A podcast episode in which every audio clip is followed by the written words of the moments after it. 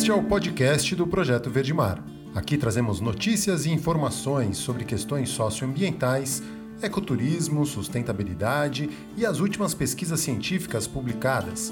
Eu sou o Caio Sales e sejam muito bem-vindos. Bom dia, bom dia, sejam bem-vindos a mais um programa Verde Mar. Vivo nessa segunda-feira, dia 30 de novembro da pandemia de 2020, já com prefeitos e prefeitas definidas no país todo, eleições finalizadas, então agora é hora de seguirmos adiante, olhando para frente, né, o que, que vem por aí. Um destaque dessa eleição, eu acho, né, não só aqui no Rio de Janeiro, que foi para mim o grande destaque, o número de abstenções foi maior do que o número do prefeito eleito, o Eduardo Paes. Mais gente optou por não ir votar do que gente foi para votar no candidato vencedor. Né, se isso se somar ainda com nulos e brancos, quase que dá a soma dos, dos votos válidos com os, os brancos e nulos. É, então isso já é uma, eu acho que é um sintoma, né, do que da situação atual que a gente vive. Indo para o site do Conexão Planeta, tem lá uma carta que foi feita por deputados europeus é entregue ao general vice e czar aí do, do meio ambiente, do Conselho da Amazônia, o Mourão, é, nessa carta, os parlamentares europeus declararam preocupação do controle, do desejo de controlar ONGs que o governo federal tem. Né? No dia 26 de novembro, 68 parlamentares de vários países europeus enviaram uma carta ao vice-presidente, general Milton Mourão, para declarar sua preocupação com o cerceamento e o controle das organizações da sociedade civil que atuam na região amazônica. A iniciativa partiu da deputada alemã Ana Cavazzini, do Partido Verde, que é vice-presidente da delegação do Parlamento Europeu nas relações com o Brasil. A proposta faz parte de documentos do Conselho Nacional da Amazônia, que o Moron preside, e que foi revelado no início do mês pelo Estado de São Paulo, o jornal, né, que seria implementada por meio de um marco regulatório exclusivo para ONGs da Amazônia, criado com o objetivo de controlar suas ações até 2022 e autorizar a atuação apenas das que atendam aos interesses nacionais. Né? Quem que define quem são esses interesses nacionais? É vender é, empresas públicas lucrativas a preço de banana, isso é interesse nacional, né? E e aí, quais seriam esses critérios para classificá-las nessa categoria e excluir as que não se encaixam nela? Como é de costume já no governo Bolsonaro, a priori o general negou conhecer tais documentos, mas em seguida alegou que houve má interpretação de quem teve acesso à documentação. E aí, como repercussão disso, o Mourão é, minimizou essas críticas dos parlamentares europeus, né, a reação de membros do Parlamento Europeu contra a proposta do controle das atividades. Aí eu estou no site do Clima Info, mostrando que o o Mourão minimizou, né? A proposta de controlar ONGs não corresponde ao nosso pensamento nem às atividades do Conselho, segundo o general vice. Ele afirmou também que o Conselho da Amazônia está considerando medidas para melhorar a estrutura institucional do trabalho entre agência do governo, setor privado e sociedade civil na Amazônia, sem detalhar quais seriam essas medidas nem como isso se daria.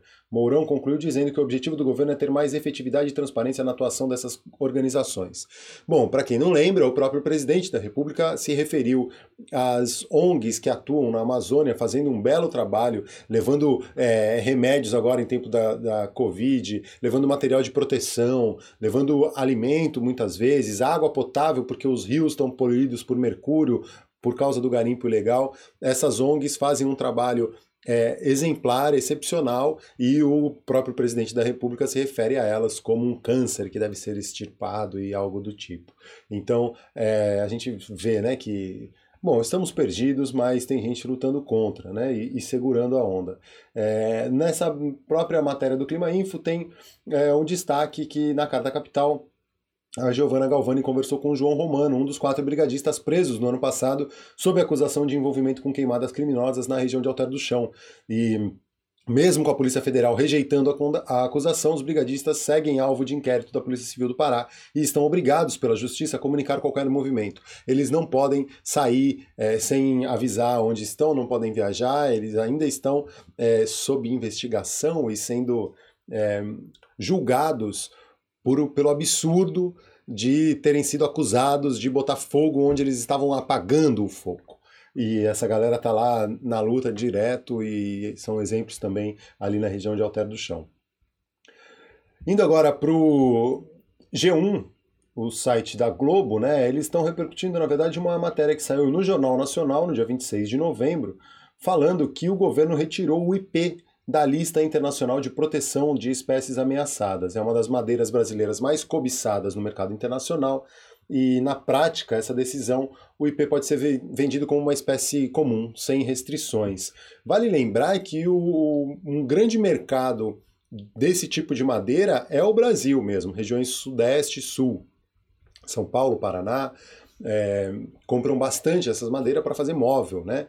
E e aí, então, não adianta também a gente só apontar o dedo para fora de quem está comprando madeira ilegal. E agora vai ser legal, né? O governo brasileiro retirou o IP de uma lista internacional de proteção de espécies ameaçadas.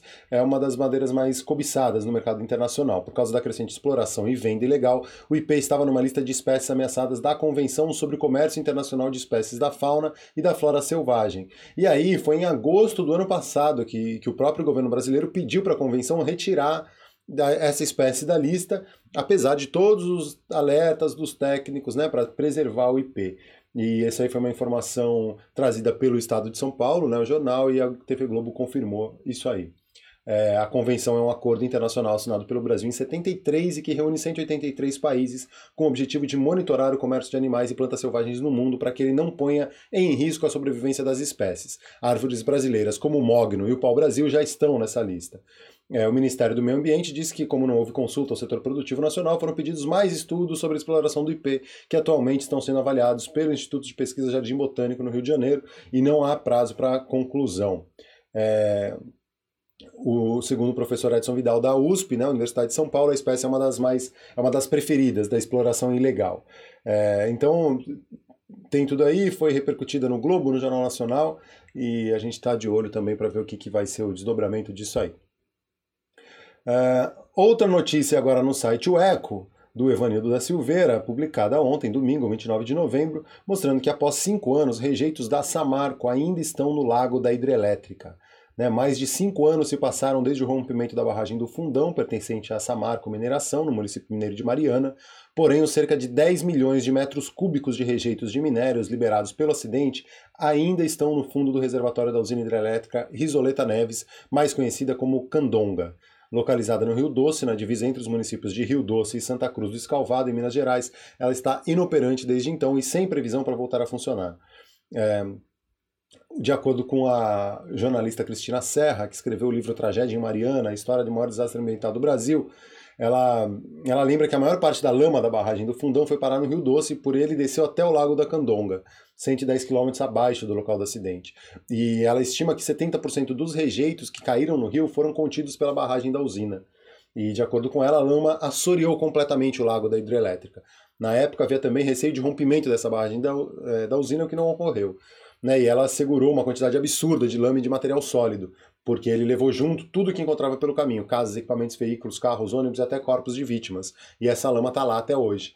Esses rejeitos causaram impactos ambientais para a fauna e para a flora, econômicos e sociais para os municípios e comunidades locais. As consequências para a fauna foram principalmente para os peixes, que tiveram grande mortandade, né, segundo o Rodrigo Ribas, superintendente de projetos prioritários da Secretaria de Estado do Meio Ambiente e Desenvolvimento Sustentável, a SEMAD, de Minas Gerais. E, além disso, com a paralisação da UHE, né, foi da hidrelétrica, foi também interrompido o sistema de transposição deles, a subida para o lado de cima da barragem para desova dos peixes. É, e tem aí as imagens né, na foto. É isso, mais, uma, mais um caso né, de um crime ambiental que segue lá e, e, a destruição continua. Não é simplesmente passou, passou. Não passou, não. Continua sério. Agora, uma notícia boa, podemos dizer assim é uma, foi publicada também no ECO em 25 de novembro, mas fala sobre um sistema para ajudar na redução de invasões biológicas. É o CGI. Já é um sistema que, para quem trabalha na área, conhece, né?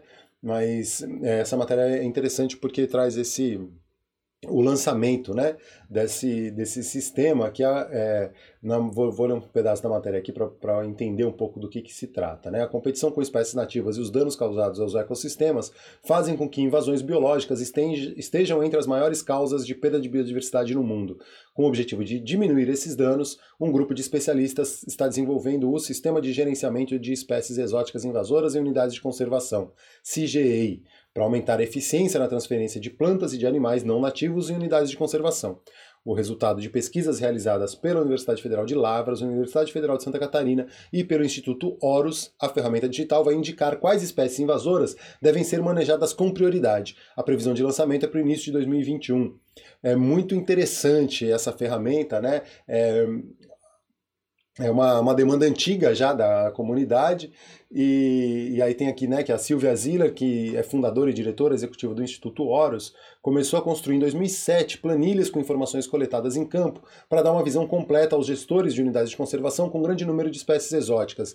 É muito interessante porque ele dá uma, uma clareza um pouco maior e de como ser mais assertivo, né, de como ser mais objetivo no manejo das espécies invasoras. Por exemplo, é, vale a pena gastar uma energia, um esforço enorme numa espécie que que já está estabelecida e já tem uma população grande, já invadiu de vez, ou talvez começar esse esforço por espécies que estão chegando agora, que a gente está começando a detectar a invasão. Né? E aí eu volto para o mar para falar do coral-sol.